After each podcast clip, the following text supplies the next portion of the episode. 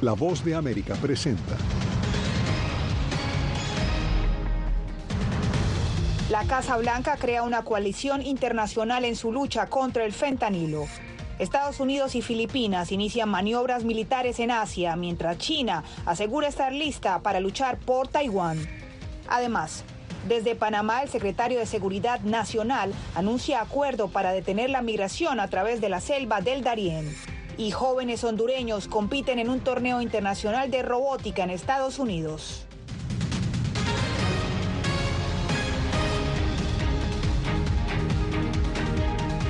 Hola, ¿qué tal? Bienvenidos a una reunión del Mundo al Día. Iniciamos en Washington porque la Casa Blanca anunció que creará una coalición internacional para combatir la producción, el tráfico y las muertes por consumo de fentanilo, un opioide sintético más poderoso que la morfina. Precisamente en la Casa Blanca se encuentra nuestro compañero Jorge Agobián, a quien le preguntamos, Jorge, ¿a qué se debe esta estrategia? Hay razones eh, específicas y bastante razonables. Solo en el año 2022 murieron más de 100.000 personas por sobredosis de fentanilo en Estados Unidos, según datos oficiales. Y según el reporte de la DEA, en ese mismo año hubo incautación suficiente de fentanilo como para matar eh, potencialmente a la población estadounidense en toda la totalidad. Eso, por supuesto, llama la atención en lo que la Casa Blanca quiere llevar lo que es una estrategia de salud pública nacional a que sea una prioridad mundial y para eso ha anunciado su intención de crear esta coalición con ayuda de Naciones Unidas. Específicamente, coordinaremos acciones federales en áreas clave, liderando un esfuerzo global, coordinando con socios internacionales para quebrantar el comercio ilícito de drogas sintéticas, fortaleciendo la coordinación y el intercambio de información entre la inteligencia de Estados Unidos y la aplicación de la ley nacional, y trabajando con el sector privado a nivel mundial para proteger el sistema financiero estadounidense del uso y abuso de los narcotraficantes. Ahora, del dicho al hecho, según un funcionario de la Casa Blanca que respondió a la Voz de América hace tan solo minutos, es en las próximas semanas o meses que nos podrían ofrecer una lista de países con los que Estados Unidos está intentando o busca trabajar en esta coalición. Y cito, mientras construimos una coalición global para abordar este flagelo. Es decir, pareciera que hasta este momento están en la fase de construcción de este grupo de trabajo con otros países para trabajar de manera bilateral y multilateral. Eh, pero sabemos que, por ejemplo, México es un país con el que ha trabajado y sigue trabajando Estados Unidos sobre este tema. De hecho, estas semanas están reunidos aquí en Washington líderes de alto nivel de los dos países para hablar específicamente sobre esta crisis. Y ocurre este anuncio de la Casa Blanca luego de que el presidente mexicano Andrés Manuel López Obrador dijera que su país no produce fentanilo. Luego, esto que contrasta con las cifras oficiales y los datos de la DEA de Estados Unidos que indican que el fentanilo es producido o sintetizado en México y que es traficado hacia Estados Unidos a través de la frontera. Pero vamos a escuchar parte de las declaraciones del mandatario mexicano. Manifiesto que en México no se produce fentanilo no se produce la materia prima para el fentanilo. Y si dicen los del gobierno chino que tampoco producen, entonces es interesante saber quién lo está produciendo. Eso sí, el presidente mexicano abogó para trabajar con los países de la región y el mundo para tratar este flagelo. Eso mientras China sí niega que envía suministros químicos a México para la sintetización del fentanilo. Diva vuelvo contigo. Gracias a Jorge Agobián desde la Casa Blanca. Y precisamente la droga sintética decomisada en México es más cara que las drogas tradicionales, lo que evidencia que las organizaciones delictivas han migrado a una mercancía más lucrativa, pero también mortal en el mercado estadounidense. Vicente Calderón nos reporta desde la frontera. El gobierno mexicano reportó recientemente decomisos de drogas en varias ciudades. Con poco más de dos meses de iniciado el 2023, Baja California registró un incremento significativo comparado con el año anterior. Tenemos decomisado el fentanilo el 70% de lo que se decomisó todo el año pasado. El valor de la droga sintética confiscada en México supera el de las de origen natural, según cifras oficiales. Las drogas sintéticas tienen una tendencia a la alza en su consumo debido a su rápida adicción un, un, menor esfuerzo de producción y transporte, así como las ganancias son mayores. El narcotráfico está cambiando. Esto ya no se trata únicamente de un problema de drogas. Podemos vivir con un problema de drogas. Esto es un problema de envenenamiento masivo de los ciudadanos de Estados Unidos y los carteles son los directamente responsables. El fentanilo provocó en 2022 unas 70 mil muertes por sobredosis y este legislador quiere enviar tropas estadounidenses a México para combatir a los cárteles que lo trafican a Estados Unidos. Jamás permitiremos que violen nuestra soberanía y pisoteen la dignidad de nuestra patria. A pesar de las acusaciones mutuas, funcionarios de ambos países se reunieron este mes buscando mayor cooperación y eficiencia en el combate al fentanilo. Vicente Calderón, Voz de América, Tijuana. El presidente Joe Biden firmó una resolución bipartidista que le puso fin a la emergencia nacional por el COVID-19 tres años después de su declaración. La Casa Blanca informó que esto no afectará el fin de la emergencia de salud pública prevista para el 11 de mayo. El proyecto de ley para poner fin a la emergencia nacional fue aprobado por el Senado y aprobado también por la Cámara a principios de este año. Continúa la tensión en torno a Taiwán. China asegura estar lista para luchar después de días de ejercicios militares alrededor de la isla, mientras que Estados Unidos inició este martes maniobras militares en esa región junto a Filipinas. Está con nosotros Jacopo Lucy, que tiene más, más detalles al respecto. Te escuchamos, Jacopo. Bueno, Divalicet, el escenario militar ahora que estamos viendo, según analistas, se cruza con el geopolítico. China flexionó, de hecho, sus músculos en estos días y ha demostrado que puede invadir Taiwán cuando quiera.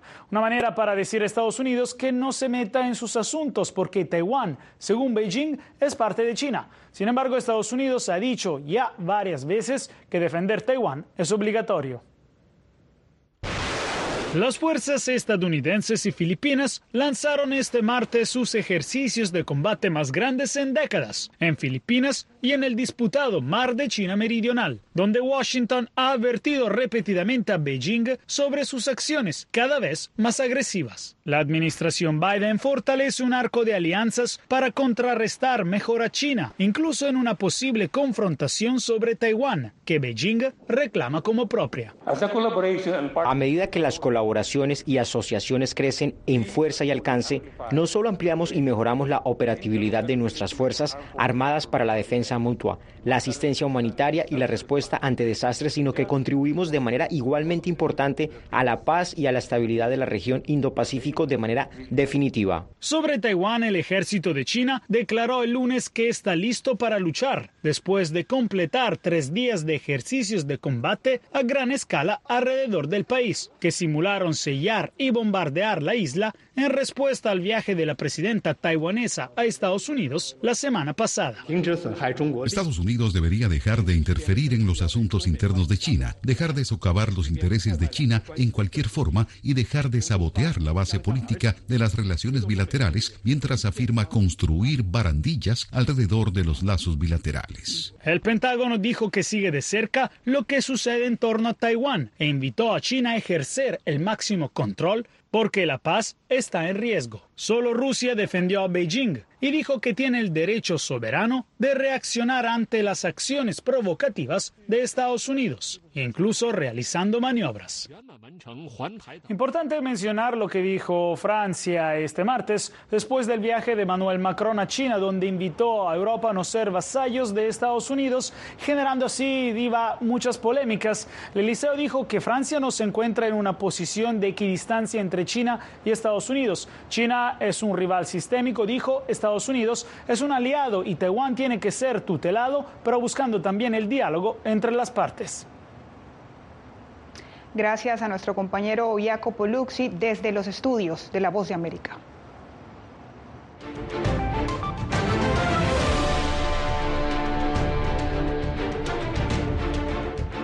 El secretario de Seguridad Nacional de Estados Unidos, Alejandro Mayorkas, lideró una delegación estadounidense para alcanzar con Colombia y Panamá un acuerdo sobre los migrantes que atraviesan la selva del tapón del Darién. Jair Díaz nos tiene el reporte.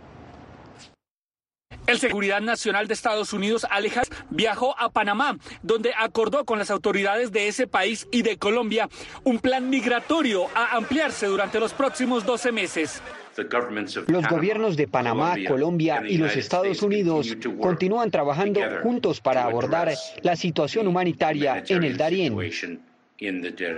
Las redes de tráfico y trata de que promueven el movimiento ilícito de personas y bienes a través del Darién, ya sea por vía terrestre y marítima. Durante el encuentro de tres horas celebrado en la Cancillería de Panamá, las delegaciones de Estados Unidos, Colombia y Panamá discutieron sobre una campaña de coordinación que aborde la grave situación humanitaria de los migrantes que atraviesan el tapón del Darién, con la meta de llegar a Estados Unidos.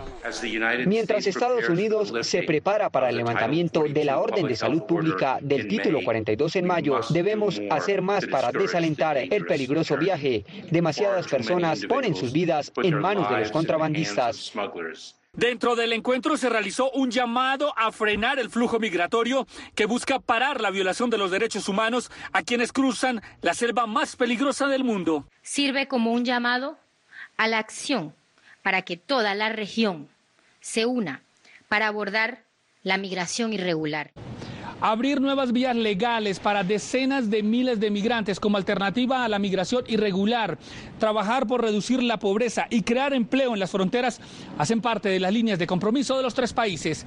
Jair Díaz, Voz de América, Bogotá. Desesperados están los migrantes en la frontera sur de Estados Unidos y ahora nuevas cifras oficiales confirman el aumento de agresiones a los agentes de la patrulla fronteriza. César Contreras nos tiene reporte desde El Paso, Texas. Las interacciones entre migrantes y agentes de la patrulla fronteriza van en aumento y también las agresiones, a pesar de que la mayoría de las personas detenidas en su intento por cruzar Estados Unidos cooperan durante su arresto, otros buscan escapar y hasta lesionar a los patrulleros. Es importante recordarles a esas personas que todas aquellas personas que interfieran o agredan a uno de nuestros oficiales del orden público serán arrestados, serán detenidos y también serán procesados bajo el título 18 USC 111, el cual especifica multas o sanciones económicas y también tiempo de cárcel. Durante el año fiscal que empezó el primero de octubre, alrededor de 27 agentes han sufrido agresiones físicas o golpes con objetos contundentes, lo que representa un incremento de más del 90% en comparación con el año anterior. Nosotros uh, condenamos eh, drásticamente este tipo de ataques en contra de nuestros agentes que pueden poner su seguridad en peligro y también la seguridad de nuestra comunidad fronteriza. Según la patrulla fronteriza, algunas de las agresiones son motivadas por grupos delincuenciales transnacionales, pero quienes reciben a los migrantes en los albergues ven diferente la situación. No, no, no, fíjese que la mayoría de la gente aquí son bien agresivos, vienen aquí con toda la intención de, de tener una vida mejor para ellos mismos. Ahorita que están aquí, llegan con todo respeto, les ayudamos, le tenemos una oportunidad de que tengan donde bañarse, comer. En lo que va del año fiscal 2023, la patrulla fronteriza sector El Paso ha registrado más de 224 mil interacciones con migrantes. César Contreras, Voz de América, El Paso, Texas. Rusia asumió este mes la presidencia rotativa del Consejo de Seguridad de la ONU. En la sede de Nueva York se encuentra nuestra compañera Celia Mendoza, quien nos informa que Moscú emplea ese foro para promover su narrativa sobre Ucrania y así brindar una plataforma a figuras controversiales. Celia, te escuchamos. Diva, desde que empezó la invasión de Rusia a Ucrania, han tratado de utilizar Naciones Unidas como una plataforma para seguir impulsando su narrativa y esto sucede una vez más durante el mes de abril, donde han tomado la silla del Consejo de Seguridad en la presidencia. Se espera que al final de este mes el señor Sergei Lavrov, canciller de ese país, tenga dos reuniones de alto nivel, pero desde ya han empezado a mostrar qué es lo que están buscando. Desde que asumió este mes la presidencia del Consejo de Seguridad, Rusia ha usado ese foro para impulsar su narrativa sobre la invasión a Ucrania, lo que ha llevado a otros países miembros a levantar sus voces. Aprovecharemos todas las oportunidades para rechazar el uso de su posición en la silla de la presidencia, para difundir desinformación y usar este puesto para presionar en busca de apoyo a sus esfuerzos. Linda Thomas Greenfield, embajadora de Estados Unidos ante la ONU, se refirió a una reunión informal del Consejo de Seguridad convocada por Rusia para escuchar vía videoconferencia a María Lovova Vilova, comisionada presidencial de Rusia para los Derechos del Niño y acusada de crímenes de guerra junto a Vladimir Putin por la Corte Penal Internacional. Una mujer que ha sido acusada de crímenes de guerra, que ha estado involucrada en la deportación y el traslado de niños de sus hogares a Rusia. Y nos oponemos firmemente a escucharla. Y es por eso por lo que nos hemos unido al Reino Unido para bloquear el uso de la web TV de la ONU, para permitirle tener un podio internacional, para difundir desinformación y tratar de defender sus horribles acciones que están ocurriendo en Ucrania. Sin embargo, la delegación rusa ante las Naciones Unidas niega las acusaciones en su contra y sigue usando su plataforma en el Consejo de Seguridad para cuestionar a los aliados de Ucrania. Los países occidentales continúan promoviendo el concepto de comportamiento responsable y fortaleciendo el control sobre la circulación de armas. Sin embargo, las crisis que provocaron en Ucrania fueron una demostración de la falta de sinceridad de sus declaraciones de apoyo al esfuerzo internacional para luchar contra la proliferación incontrolada de armas. El secretario general, así como la mayor parte de los países de la Asamblea General de Naciones Unidas, han condenado las acciones de Rusia, en especial asegurando que viola los principios de integridad y soberanía de Ucrania, algo que ya se ha mantenido desde ese foro y que esperan seguir denunciando. Diva. Gracias a Celia Mendoza desde Nueva York. Y la fuerza del idioma español en Estados Unidos exige adaptación a los medios de comunicación. Le contamos en minutos. Nunca pensé pasar dos años y siete meses en la prisión por nada más pensar diferente a las autoridades de Nicaragua. Una vez que bajamos del avión, acá en Estados Unidos, en Washington, nos damos cuenta que estamos libres porque no sabíamos si también veníamos a una cárcel, no sabíamos nada. El cuerpo como que siente el aire puro, la diferencia a estar en una prisión, ¿verdad?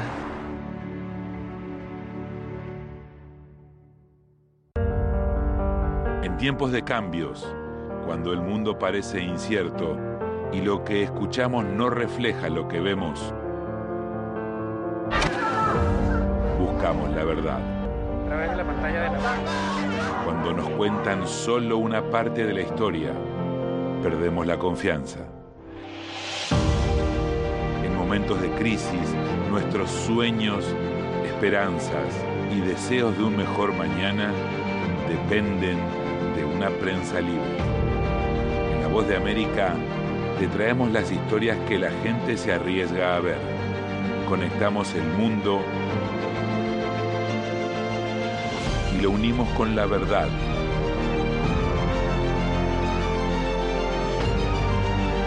En La Voz de América te presentamos el panorama completo.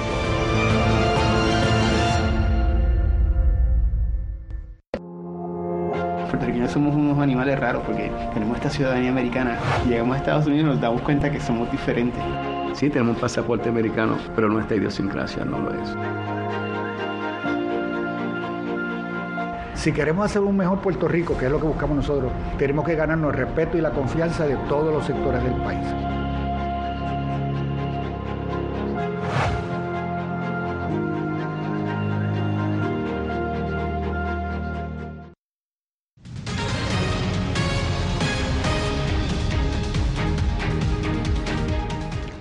Uso del español en Estados Unidos mantiene la atención de los medios de comunicación. José Pernalete nos muestra cómo en Miami directores de noticias reconocen adaptarse al contenido hispano.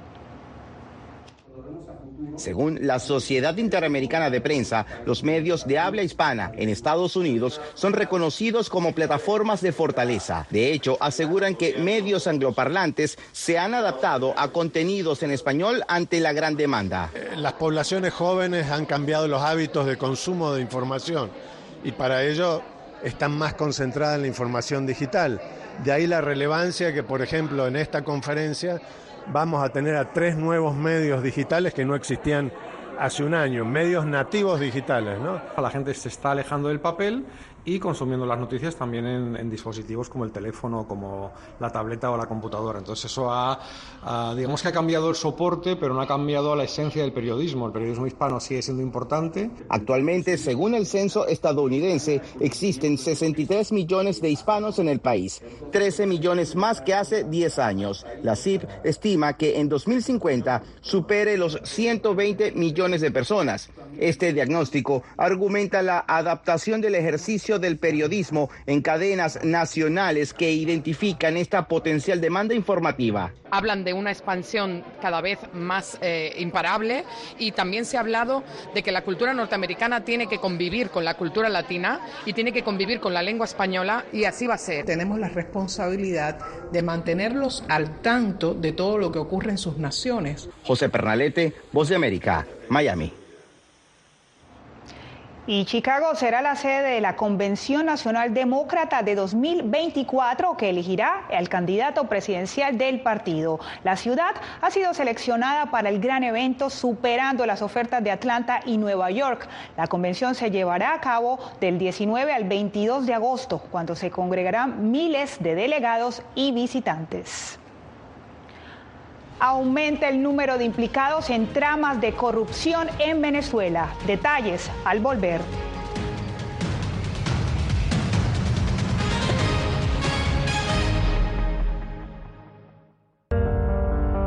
En tiempos de cambios, cuando el mundo parece incierto y lo que escuchamos no refleja lo que vemos,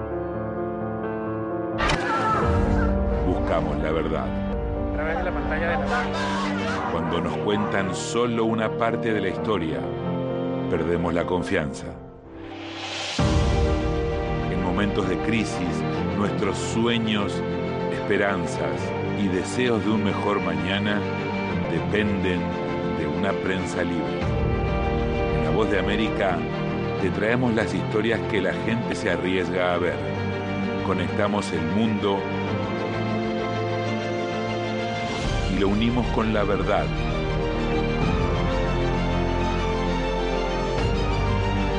En La Voz de América te presentamos el panorama completo. ¿Qué tal desde Washington comienzan las noticias en el mundo al día? Día a día, desde la capital de Estados Unidos y donde se producen las noticias que más te impactan. El objetivo es llegar al otro lado de la frontera para pedir asilo. La voz de América te conecta con el mundo al día, los hechos más allá de la noticia, para que tomes decisiones bien informadas, en el lenguaje que quieres, donde quieras y como prefieras. Conéctate con El Mundo al Día. Actualidad.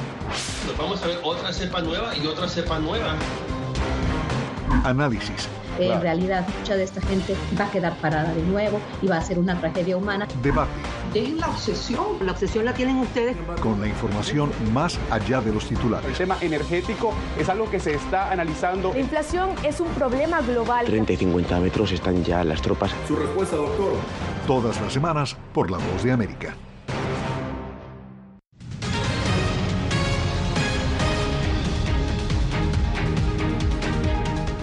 En Venezuela, la Fiscalía asegura haber allanado y arrestado a decenas de personas vinculadas a corrupción de altos funcionarios. Sin embargo, Álvaro Algarra nos muestra que actores de la sociedad civil piden atacar la raíz del problema.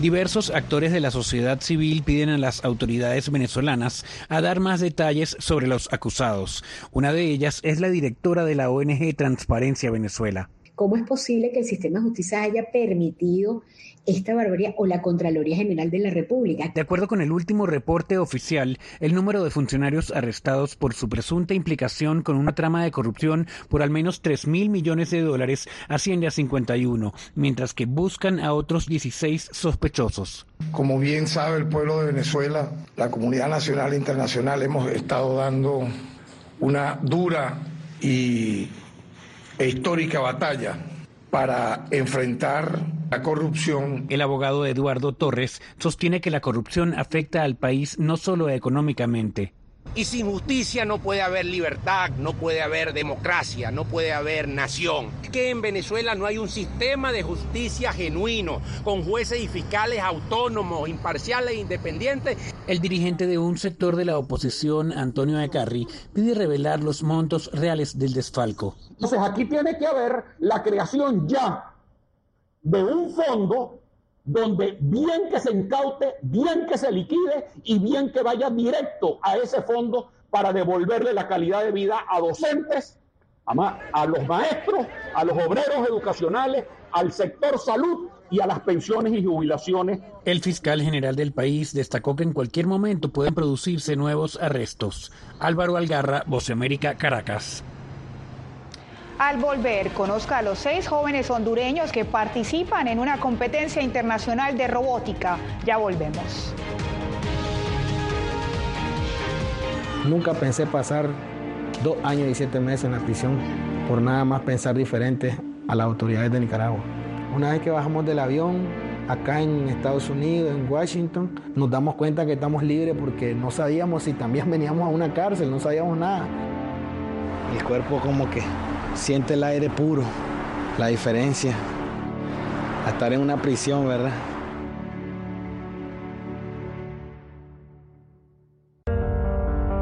En tiempos de cambios, cuando el mundo parece incierto y lo que escuchamos no refleja lo que vemos,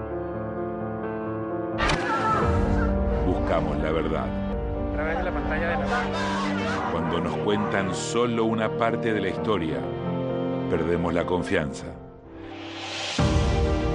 En momentos de crisis, nuestros sueños, esperanzas y deseos de un mejor mañana dependen de una prensa libre. En La Voz de América te traemos las historias que la gente se arriesga a ver. Conectamos el mundo y lo unimos con la verdad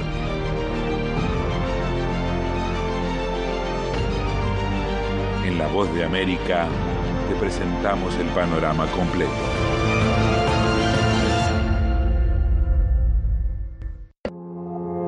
Puertorriqueños somos unos animales raros porque tenemos esta ciudadanía americana. Llegamos a Estados Unidos y nos damos cuenta que somos diferentes. Sí, tenemos un pasaporte americano, pero nuestra idiosincrasia no lo es. Si queremos hacer un mejor Puerto Rico, que es lo que buscamos nosotros, tenemos que ganarnos el respeto y la confianza de todos los sectores del país.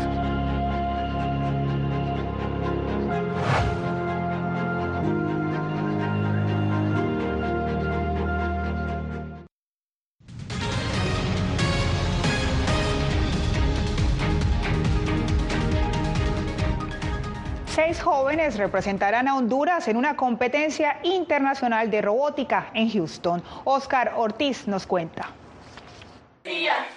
Con una combinación de talento, pasión, tecnología y matemáticas, seis jóvenes hondureños representarán a Honduras a nivel internacional en los Estados Unidos, con proyectos energéticos orientados al desarrollo de los hondureños. Los estudiantes, agrupados en el equipo Hawks Mechanics, han ganado el primer lugar en tres de las últimas cuatro ediciones en las Olimpiadas Nacionales de Robótica de Honduras y ahora participarán en la competencia internacional llamada FIRST Championship. El objetivo de esta competencia y el objetivo de buscar una solución innovadora es encontrar un problema en tu comunidad para poder resolver este problema a base de lo que es la temporada, que es acerca de la energía, la distribución, generación y, uso de energía limpia en el mundo actual. Para Javier, cada competencia consiste en descubrir e investigar los problemas del mundo para ayudar. Cada competencia se aprende algo nuevo, ya sea en el robot que cada vez encontramos una cosa nueva que le podemos hacer al robot, otra solución o cómo mejorarlo.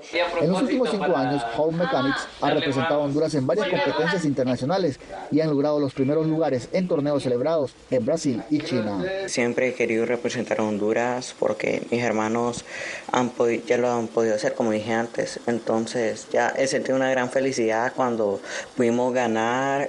Mía Elvir, Adriana Vázquez, Samuel Martínez, Lía Ochoa, Sergio Paz y Javier Ramírez viajarán a Houston en abril. Los jóvenes han contado con el apoyo de Honduras Steam Foundation, una organización no gubernamental sin fines de lucro. Oscar Ortiz, Voz de América, Honduras. Y de esta manera llegamos al final en el Mundo al Día. Les acompañó Divalicet Cash. Hasta nuestra próxima emisión.